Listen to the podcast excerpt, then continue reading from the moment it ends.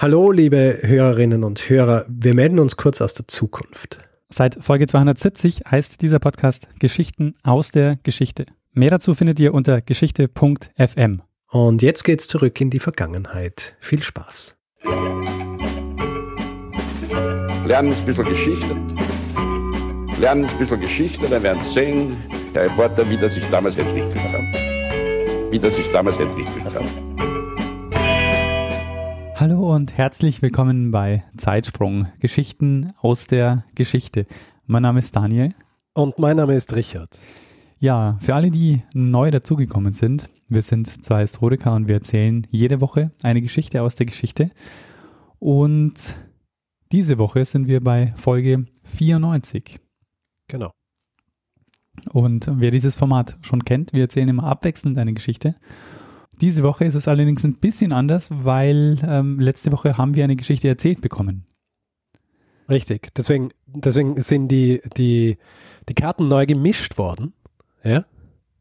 Und deswegen wirst nicht du, wie man es erwarten wird, wieder eine Geschichte erzählen, weil ich ja vorletztes Mal eine erzählt habe, sondern ich. Und ähm, ich, du weißt äh, es natürlich schon, ja.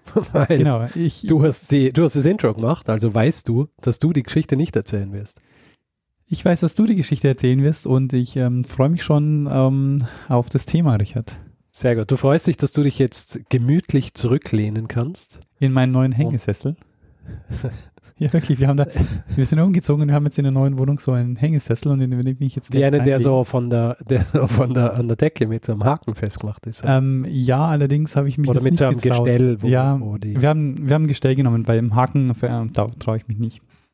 Ja, gib zu, dass du gib zu, dass du dich nicht, nicht getraut hast, sondern du hast einfach nicht gewusst, wie du einen Haken in der Decke befestigen sollst. Naja, ich meine, so Bohrmaschine habe ich schon und so, aber ähm, ich traue meinen handwerklichen Fähigkeiten nicht zu, dass es auch so gut hält, dass man da irgendwie sich mit 70 Kilo reinhängen kann.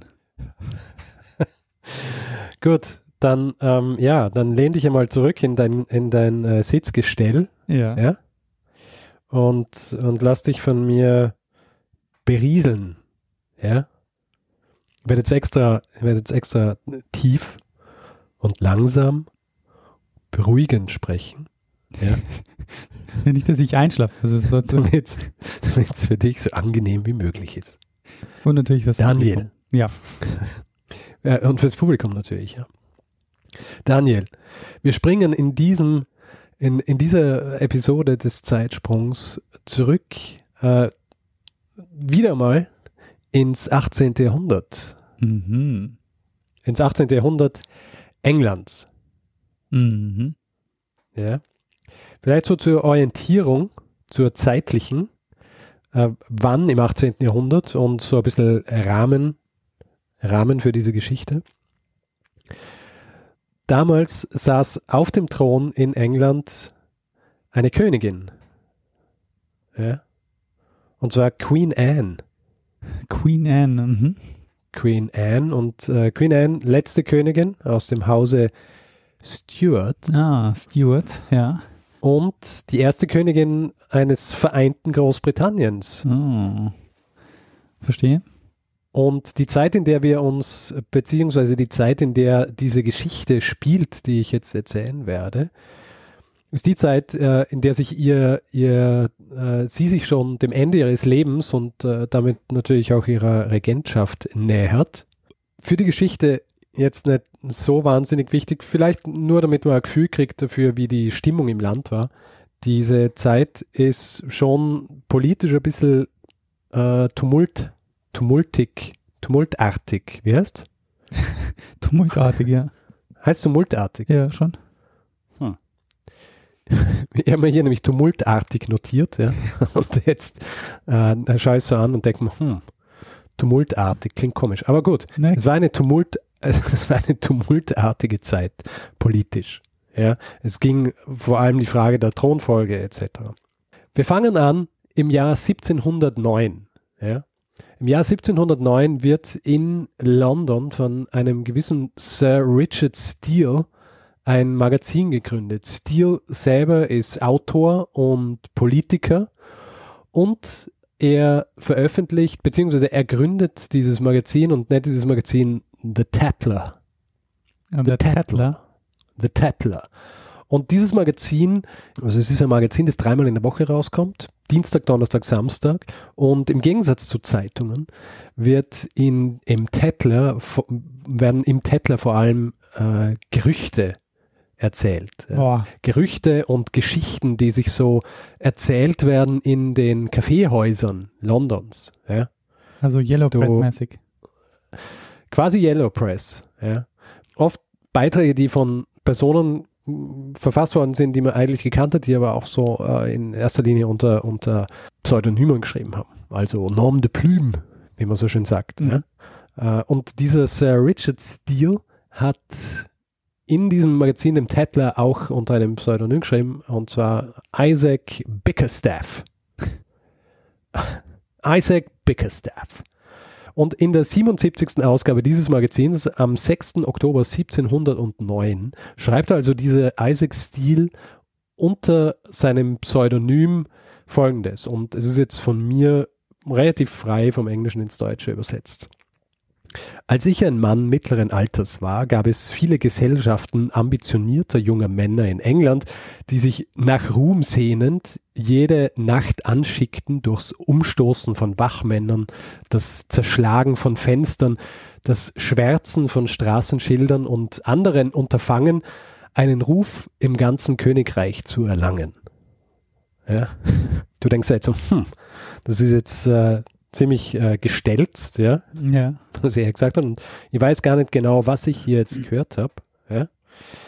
Der Isaac Steele schreibt über Gangs von jungen, mh, relativ vermögenden Männern in England, die einfach am Abend herumgehen und Unsinn machen. Ja. Wie man in Österreich sagen würde, denen war Fahr im Schädel. dann war Fahrt im Schädel.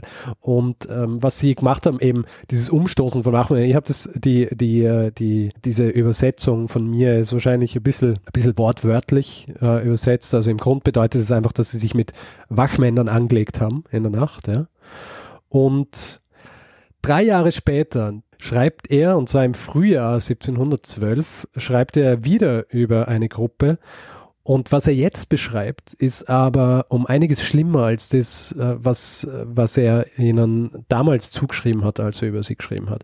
Ich muss dazu sagen, er schreibt es dann nicht mehr im Tatler, denn mittlerweile ist der Tatler schon eingestellt worden, aber er schreibt es im Spectator, das, das Nachfolgemagazin ist, das auch er gegründet hat. Mhm. Auf jeden Fall schreibt er in diesem Magazin und ähm, ich, ich paraphrasiere jetzt, was er schreibt. Ja. Die Dinge, die sie jetzt machen, sind sehr brutal. Sie sind so brutal, dass ich sie jetzt gar nicht wirklich so detailliert ähm, beschreiben will. Aber auf jeden Fall tätliche Angriffe, ja, äh, mit gröberen Verletzungen, ja, vor allem, äh, vor allem für Augen und Nasen, ja. Und auch solche Dinge wie, dass sie auf der Straße herumgehen in der Nacht und wenn zum Beispiel Kutschen vorbeifahren, dass sie mit ihren Schwertern einfach in die Seiten der Kutschen stechen, ja. Was natürlich äh, schlimmer ausgehen kann, ja, weil sitzen ja ein bisschen erhöht die Leute, das heißt, die stechen ihnen entweder in die Beine oder in die Seite. Auf jeden Fall beschreibt er grauenhafte Sachen, die diese, die diese Banden jetzt machen, ja.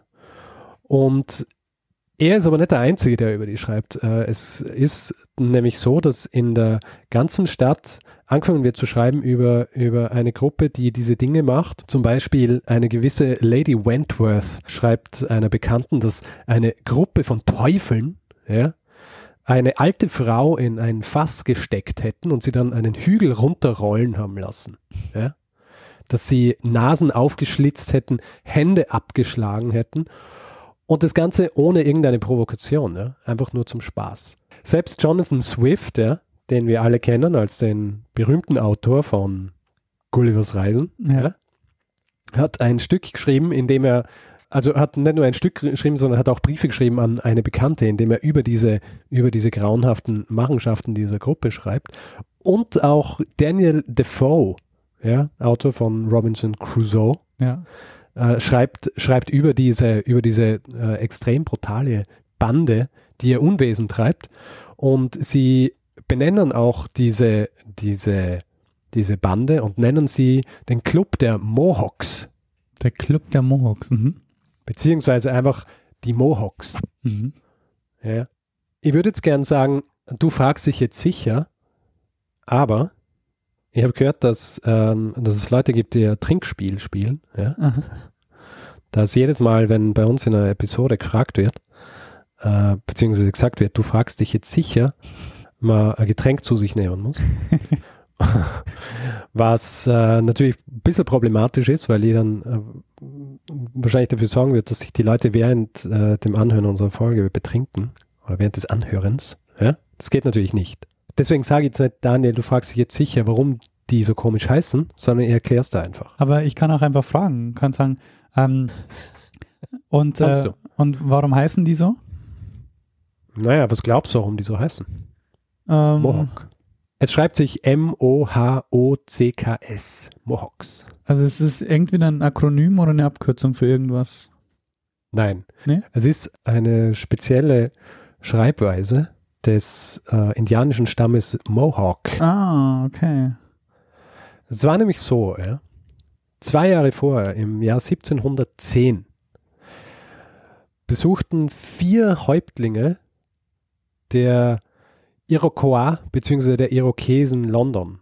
Ähm, Natürlich ein bisschen ungenau von mir, dass ich jetzt Irokesen sage, weil in Wirklichkeit waren sie eben vier Häuptlinge nur dieses einen Stammes der Mohawks und die Mohawks sind Teil der Irokesen äh, Konföderation gewesen. Mhm. Ja. Also diese vier Häuptlinge haben, haben London besucht und sind in der Kommunikation, beziehungsweise als das so verbreitet worden ist, äh, sind sie als die vier Könige bezeichnet worden. Ja. Und war natürlich wahnsinnig exotisch. Ja.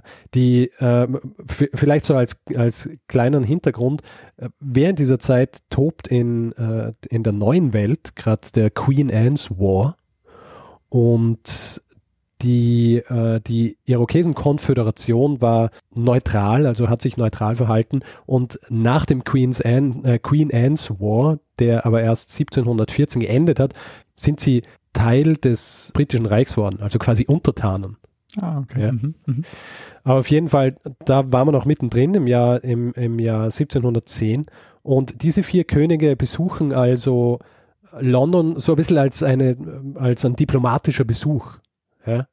Äh, Das Interessante ist also, das ist in der, in der Stadt, in den Kaffeehäusern, von denen ich vorher auch gesprochen habe, wo immer die ganzen Gerüchte und so weiter und die Geschichten erzählt werden, war das natürlich eine riesige Sache. Ja. Also da kommen diese, da kommen diese, diese vier Könige aus dieser, aus dieser so fernen und exotischen Welt und, ähm, und war einfach so absolut ungewohnt. Vor allem, weil sie sie auch als Könige bezeichnet haben. Ja? Also das war nicht nur quasi so dieser, dieser, dass es so exotisch sei, sondern es war auch so dieser Machtanspruch. Ja? Also hier kommen eigentlich vier mächtige Leute. Das Interessante war, dass in Wirklichkeit diese vier Vertreter der Irokesen eigentlich nur vier Vertreter dieses einen Stammes waren und es waren auch gar nicht wirklich, äh, es waren eigentlich gar nicht mächtige Häuptlinge. Äh, es ist aber einfach, äh, es war ein bisschen so eine Marketinggeschichte. Ja. Mhm. Hat aber ausgereicht, um, um wirklich so großen Eindruck zu hinterlassen in London. Mhm. Ja. Die sind halt wahrgenommen worden als äh, mächtige, exotische und eben auch so wilde Personen aus der neuen Welt. Und äh, natürlich der, die Art und Weise, wie sie gesehen worden sind, sehr kolonialistisch. Ja. Etliche Jahre später ist, ist was veröffentlicht worden, wo über diesen Besuch geschrieben worden ist. Die Person, die, die beschreibt diesen Besuch und, und diese, diese vier Könige so als diese Wilden, die völlig unzivilisiert waren eigentlich, bevor die, bevor sie auf die, auf die Engländer getroffen sind. Ja. Ja. Und die haben dann dafür gesorgt, dass sie, äh, dass sie zivilisiert werden. Und dann hat man, dann hat man sich quasi wirklich näher mit ihnen befassen können. Aber auf jeden Fall, dieser, dieser Besuch hat wahnsinnigen Eindruck hinterlassen und ist deswegen höchstwahrscheinlich auch der Grund, dass sich diese Bande als Mohawks bezeichnet haben. Ja? Achso, das war eine Eigenbezeichnung, gar, war gar keine Fremdbezeichnung. Naja, ähm, das ist ganz interessant. Also sie äh, haben sich wahrscheinlich als Mohawks bezeichnet.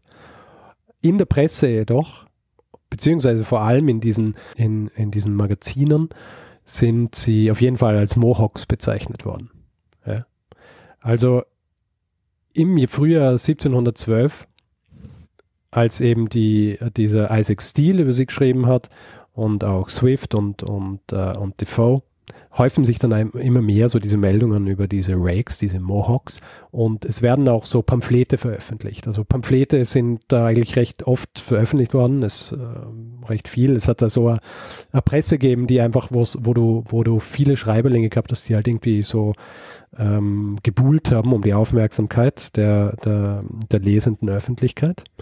Und die haben dann so Pamphlete veröffentlicht, ja. Und zum Beispiel im März 1712 wird dann ein Pamphlet veröffentlicht, das heißt The Town Rakes or The Frolics of the Mohawks or Hawkubites. Und Hawkubites äh, ist im Grunde einfach nur ein anderes Wort für auch solche, äh, solche Gangs von äh, anderen Gangs, die schon ähm, ein paar Jahre vorher ein bisschen ihr Unwesen getrieben haben im London, äh, in London. Aber diese Gang hatte sonst nichts anderes mit denen zu tun als seinen Namen. Mit den, mit den Mohawks? Ja. Also mit den echten? Ja. Richtig, genau. Das ist einfach nur der Name. Mhm. Dieses Pamphlet, das eben da im März 1712 äh, veröffentlicht wird, ist dann höchstwahrscheinlich auch die Basis für die meisten Berichte, die dann noch folgen über die Verbrechen der Mohawks. Ja? Also zum Beispiel das mit der Frau, die in ein Fass gesteckt worden ist, um sie dann einen Hügel runterrollen zu lassen, was äh, von dieser Lady Wentworth an, an, ihre Bekannte geschrieben worden ist, ist höchstwahrscheinlich aus diesem Pamphlet. Ja. Stellt sich natürlich die Frage, wer jetzt wirklich diese, diese Gangs sind, ja. Ähm, sind das einfach irgendwelche niederen, äh, herkömmlichen Verbrecher, die sich zusammengetan haben, um einfach zum, quasi aus Spaß hier so Leute anzugreifen? Oder sind es doch irgendwie Personen, die auch nicht vielleicht der Aristokratie, aber doch so am, am vermögenden Mittelstand angehören oder zumindest äh, niedriger, äh, niedrigem Adel?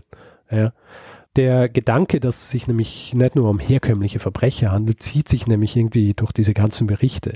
Ja? Also es wird nie so gesagt, dass sie höchstwahrscheinlich äh, hoher Adel sind oder so, aber zumindest äh, so Sprösslinge von relativ vermögenden Menschen. Und ein Anzeichen dafür, dass das so ist, beziehungsweise ein Anzeichen dafür, dass dieser Glaube so weit verbreitet war, findet sich dann in einem weiteren Pamphlet, das auch wieder rausgeben wird. Äh, das heißt A True List of the Mohawks or Hawkubites mit einer angeblichen Liste der Mitglieder dieser Bande. Ja, und neben den Namen dieser dieser angeblichen Mitglieder steht dann oft so in Abkürzung Gent für Gentleman oder Esk für Esquire. Und ähm, Esquire zum Beispiel ist so ein, ein, also ist ein niedriger Adelstitel.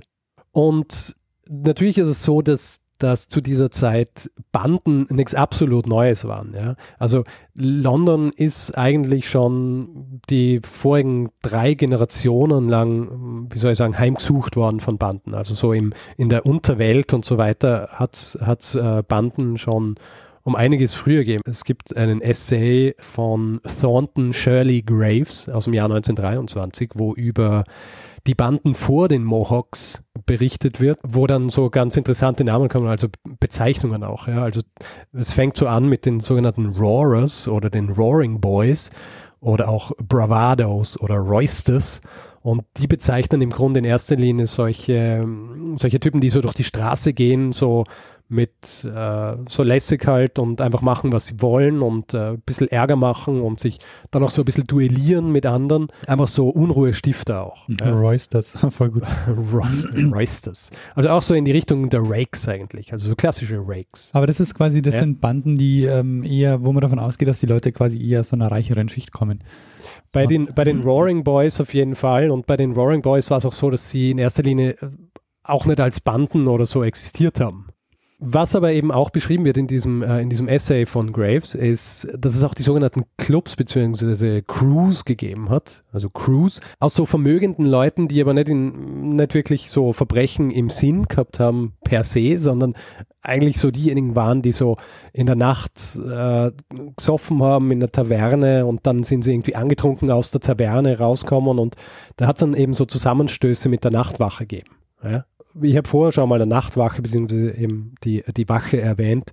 Die Nachtwache damals war im Grund ähm, dazu da, um zu schauen, dass einfach nicht eingebrochen wird in die Häuser, ja, und um auch die Ausgangssperre durchzusetzen.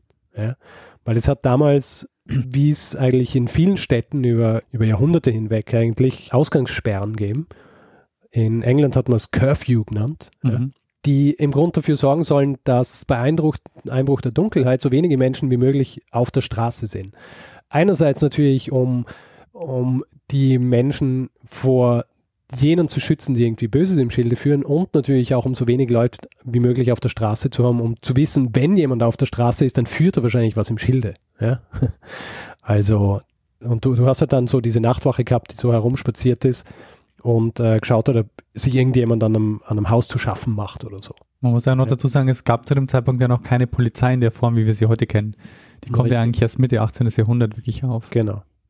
Und man muss natürlich auch sagen, diese Nachtwache ist legendär bestechlich gewesen. Ja. Also, wenn du an so einer vorbeikommen bist und ihm, ihm was zugesteckt hast, ja, dann äh, hat es gut sein können, dass du, dass dir gar nichts passiert ist. Aber auf jeden Fall, diese, diese jungen Leute und diese, diese Clubs und Crews, diese jungen Leute, die, die waren dann, das ist schon immer wieder mal vorkommen. W- Vielleicht noch ganz kurz, weil ich gern so kleine Exkurse mache, ja, was Etymologie angeht. Ist das auch Teil des Trinkspiels? Ein Exkurs? ja. Hm. Ich hoffe nicht. Ich habe einige hier in dieser Geschichte. Das Wort Curfew ja, kommt eigentlich aus dem französischen Couvre-feu ja. Und bedeutet quasi, dass man das Feuer abdeckt. Ja? Aha. Also eine Feuerabdeckung. Ah, ja. Und das geht zurück auf ein Gesetz, auf ein älteres, das die Bewohner von Häusern verpflichtet hat dazu, ab einem gewissen Zeitpunkt, meistens war es so acht am Abend, also mit dem, mit dem 8 Uhr Leuten, ihr, ihr Feuer zuzudecken, was den Grund gehabt hat, dass man vermeiden wollte, dass die Häuser abbrennen. Mhm. Ja? Also, dass man vermeiden will, dass die Leute irgendwie einschlafen, während das Feuer brennt und dann äh, fängt, weil man muss natürlich wissen, äh, zu dieser Zeit, äh, die meisten Häuser sind halt aus, ähm, also zu der Zeit, als dieses äh, Gesetz erlassen worden ist, waren die meisten Häuser aus Holz. Ja? Mhm. Und äh, wenn da einmal irgendwie so das Feuer aus, äh, aus, aus, aus deiner Feuerstelle tritt, ja, dann brennt plötzlich dein ganzes Haus und wenn du in einer Stadt bist, dann brennt plötzlich die ganze Stadt. Wie 1666 in London. wie 1666 in London. Jedenfalls im diesem Frühjahr 1712 ja, sind also die Zeitungen, diese Pamphlete, die Magazine sind gesteckt voll mit diesen Geschichten über diese Mohawks und es entsteht fast schon so eine richtige Panik. Ja. Die Aufregung ist so groß ja, und diese Panik, die so verbreitet wird in diesen Machwerken, ist so groß, dass dann natürlich schon die Satiriker auf den Plan treten. Mhm. Ja. Es gibt zum Beispiel ein Werk von einem gewissen John Gay, der schreibt ein Werk, das nennt er An Argument Proving from History, Reason and Scripture that the present Mohawks and Hocubites are the Gog and Magog mentioned in the Revelations and therefore that this vain and transitory world will shortly be brought to its final dissolution. Was quasi bedeutet, dass die, die Plage dieser Mohawks das Ende der Welt einläutet.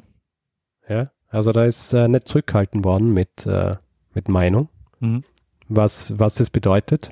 Diese Aufregung war so groß, dass im März 1712 dann eine, eine königliche Proklamation herausgegeben worden ist, ja, die Zeugen angehalten hat, sich zu melden, wenn sie eben Zeuge werden von, von diesen Überfällen und die eventuell auch Personen identifizieren könnten, die Teil dieser Mohawks, wär, die Teil dieser Mohawks waren. Mhm. Ja.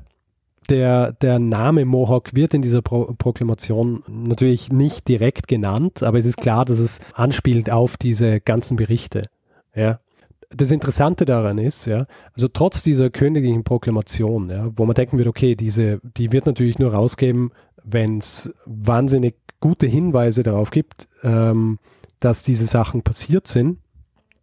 In Wirklichkeit ist es so, dass diese Proklamation in erster Linie eigentlich nur als Reaktion auf diese ganzen Artikel, die, ähm, die veröffentlicht worden sind, rausgegeben worden sind, äh, rausgegeben worden ist. Ja? Das heißt, abgesehen von diesen Geschichten, die so veröffentlicht worden sind, ja, über diese extreme Brutalität dieser Banden, also was die gemacht haben, diese grauenhaften Dinge, wie Leute einfach so zu stechen und Nasen aufzuschlitzen und Hände abzuhacken, ja, hat es keine Zeugenaussagen aus erster Hand gegeben. Mhm. Ja? Es hat nur so quasi relativ ähm, so über, so ich habe von jemandem gehört, dass der von jemandem gehört hat, dass das passiert ist. Mhm, ja? Also im Grund war es so, dass diese, dass diese Meldungen in diesen Zeitungen, in diesen Pamphleten etc. ausgereicht haben, um eine Reaktion der Politik zu forcieren. Ja? Und du denkst dir jetzt natürlich, hm, das kommt, mir bekannt vor. Weil sowas gibt es ja heute noch immer. Klar, Angst- und Panikmache sind äh, die besten ähm, ähm, Motoren für einschränkende Gesetzgebung. Richtig. Und ich habe ja für, ich habe für, für diese, für diese Geschichte habe ich als, als eine der Hauptquellen habe ich eine, ähm, eine Masterarbeit äh, herangenommen. Und zwar von Mashen Cantrill, der diese Diplomarbeit bzw. diese Masterarbeit an der University of Saskatchewan geschrieben hat in äh, Kanada und die hat den Titel Who has not trembled at the Mohawks name? Mhm. Ja. Also übersetzt sowas wie, äh, wer hat noch nicht, äh, wer hat nicht gezittert vor, äh, vor den Mohawks? Genau. Und Mashen Cantrill hat etliche Zeitungen durchforstet, ja, nach Nennungen dieser Mohawks und hat im Grund so äh, die, die, ähm, die größte Studie über die Mohawks geschrieben, die es gibt. Ja. Mhm. Also das äh, für, für alle, die sich so fragen, hm, kann ich mit meiner Master- oder Diplomarbeit oder sonst was überhaupt noch Neues irgendwie rausfinden oder neue Dinge machen? Natürlich. Ja. In diesem Fall absolut äh, großartig, weil es äh, zwar einige Essays und Artikel gibt über diese Mohawks, aber nicht wahnsinnig viele und äh, keine Studie, die sich so ähm, auseinandergesetzt hat mit, mit der Darstellung der Mohawks in den Medien. Ja, spannend. Wollte ich jetzt nur noch mal sagen. Ich habe auch äh, kurz mit ihm über Twitter kommuniziert Ja.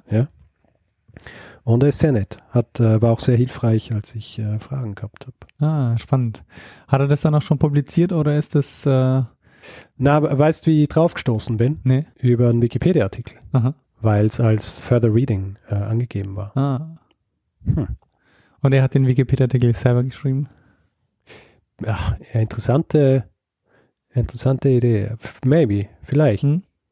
Auf jeden Fall, Cantrell sagt eben, dass auch die, die offiziellen Zeugnisse, die sind von Historikern untersucht worden und sind als nicht verlässlich bezeichnet worden, weil sie sich einfach auch von dieser, von dieser Hysterie anstecken haben lassen. Es war vor allen Dingen ein Eine Panikmache.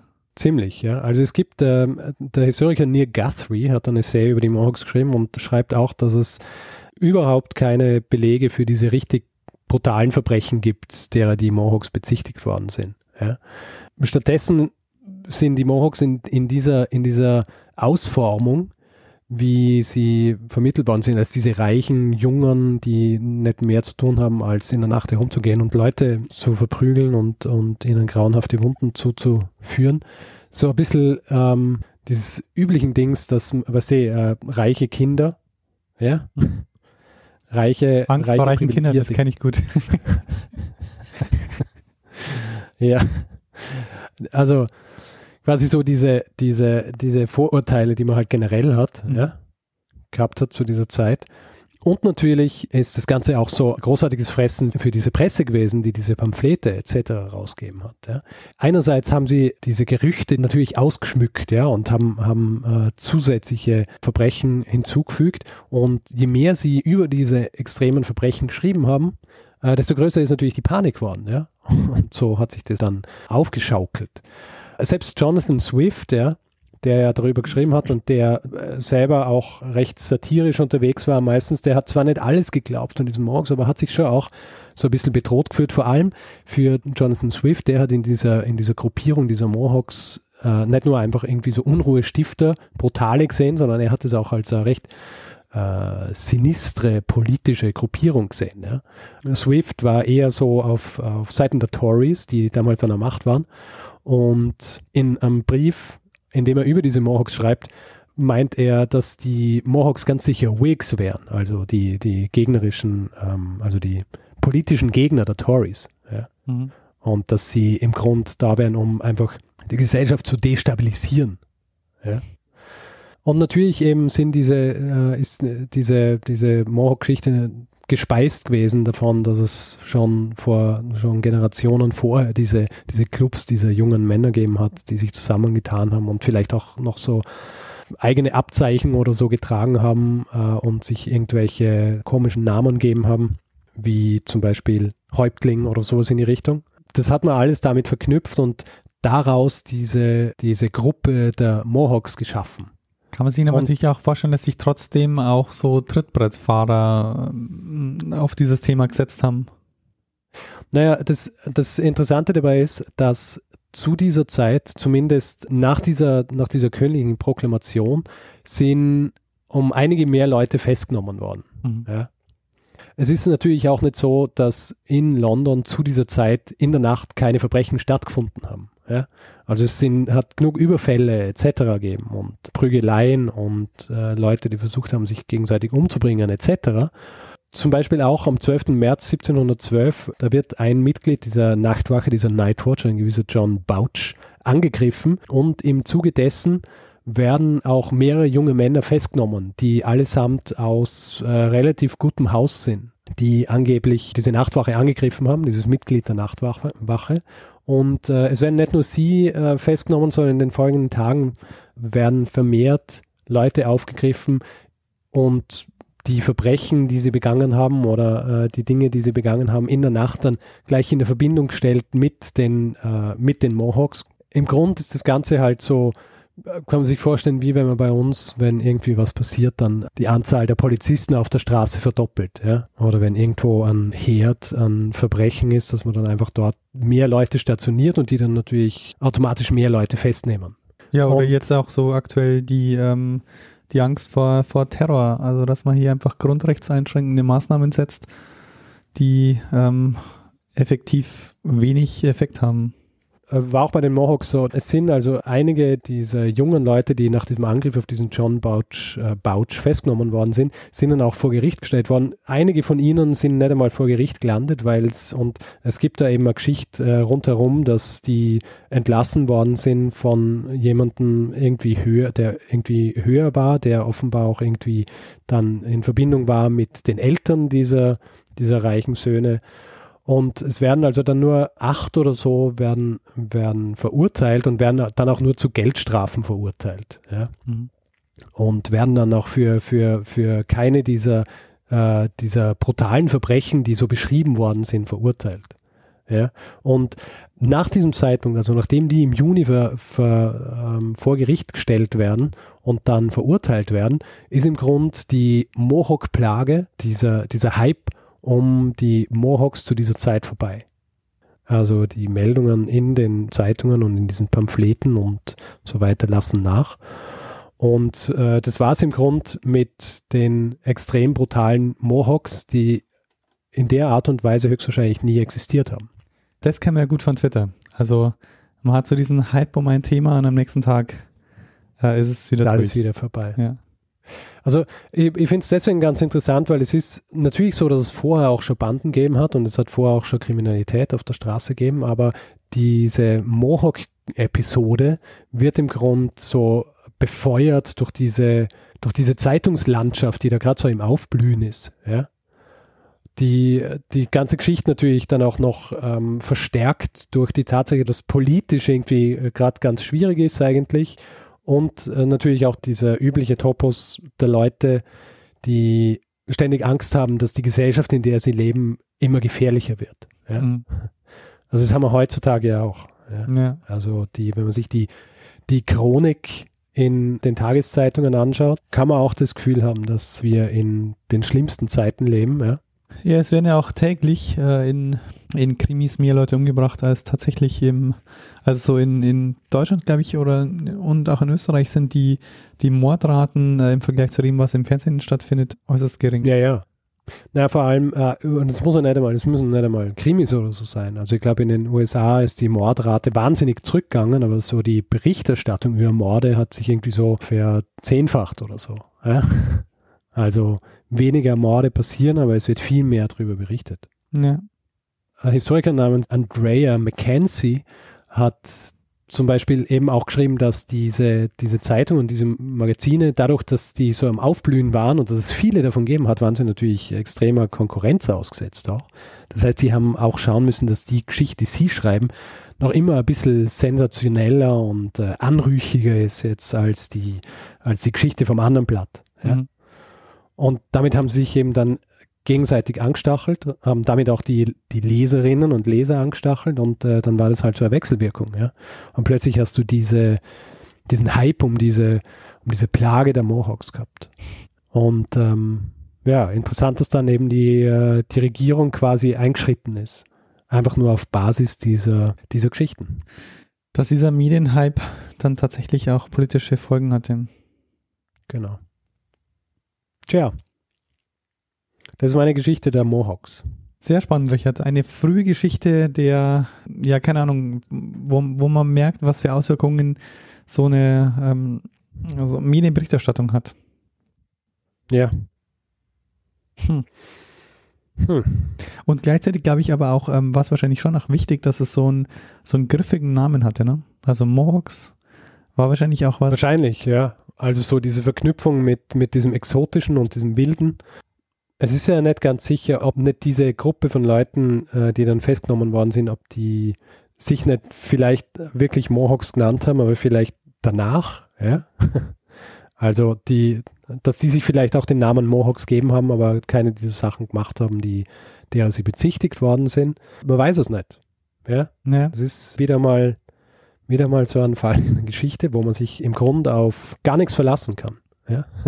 ja du kannst dich nicht auf die, du kannst dich nicht auf die, auf die Pamphlete und so verlassen, du kannst dich natürlich äh, nicht auf die Satire verlassen, du kannst dich nicht auf die offiziellen ähm, Schriftstücke verlassen, weil sie so inspiriert worden sind von der Berichterstattung aus den Medien. Ja.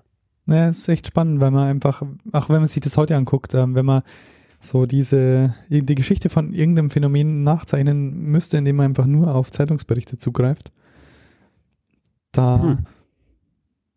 ja, ist schwierig. Ziemlich. Meine erste, meine erste Assoziation war ja mit England und Bande, kommt mir immer Clockwork Orange in Sinn. In dem Fall eine andere Baustelle. Ah, ja. ja, Richard, vielen, vielen Dank für ähm, diese spannende Geschichte über die Mohawks. Äh, ich habe bis jetzt noch nie ähm, von diesem Phänomen gehört. Ich ähm, eh auch nicht, bis, bis äh, vor kurzem. Hast du wieder einen Tipp Weil, bekommen von einem. Äh na, das ist kein Tipp gewesen, aber ich habe ähm, hab gedacht, ich würde gern was über die, über die Anfänge der, der Zeitungen machen. Mhm. mhm. Und dann bin ich ähm, irgendwo, äh, wahrscheinlich eher auf Wikipedia, auf, den, äh, auf, dem, auf dem Artikel für die Fleet Street gewesen, die ja quasi so lange Zeit die Straße war, in der die in der Zeitung gemacht worden sind. Und mhm. da sind die Mohawks erwähnt worden, mhm. irgendwo. Ich bin mir nicht ganz sicher wo. Und dann habe ich gedacht, hm, Mohawks, noch nie gehört, angeschaut und dann, hm, das ist doch ein Thema für den Zeitsprung. Sehr gut, sehr gute Wahl, Richard. Und dann würde ich sagen, belassen wir es mal dabei und machen einen Feedback-Blog. Sehr gut. Machen wir Feedback-Blog. Feedback-Blog. Also, wer Feedback geben will zu dieser Episode oder auch zu anderen, macht es entweder über eine E-Mail-Adresse, die ist feedback.zeitsprung.fm. Gerne auch direkt über unsere Website. Dort kann man unter jeder Episode Kommentare abgeben. Die Website heißt zeitsprung.fm. Ansonsten natürlich die sozialen Netzwerke wie Twitter da sind wir mit einem eigenen Account unter twitter.com slash zeitsprungfm oder auch privat Daniel at Messner, ich at Stormgrass und natürlich das weltgrößte Social Network, The Network, Facebook. Und dort sind wir unter facebook.com slash zeitsprung.fm.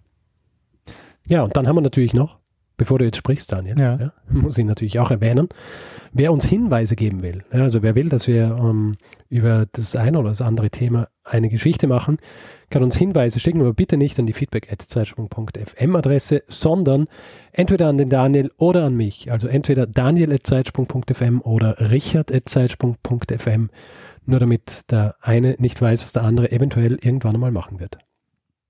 Richtig. Ähm, außerdem gibt es die Möglichkeit, uns auch finanziell zu unterstützen. Wir haben PayPal und Flatter auf der Seite. Also ähm, wenn ihr uns ein bisschen was ähm, zukommen lässt, äh, zukommen lasst, dann ähm, freuen wir uns sehr darüber. Und in dieser Woche bedanken wir uns Ähm, ganz besonders mal bei Frank. Frank ist nämlich unser regelmäßigster Spender. Ähm, vielen, vielen Dank. Und ähm, bei Markus und Stefan. Vielen Dank. Vielen Dank. Ja. Und dann, äh, Richard? Bleibt uns eigentlich eh nichts mehr zu sagen hier. Nee, da geben wir äh, dann einem das letzte Wort, der es immer hat. Genau. Bruno Kreisky. Lernen ein bisschen Geschichte. Lernen ein bisschen Geschichte, dann werden Sie sehen, der Reporter, wie das sich damals entwickelt hat. Wie das sich damals entwickelt hat. Die Zeit, also beziehungsweise wir, wir, wir fangen an im Jahr 1800, äh, ich habe 1809 aufgeschrieben, ich trautel, 1709 natürlich.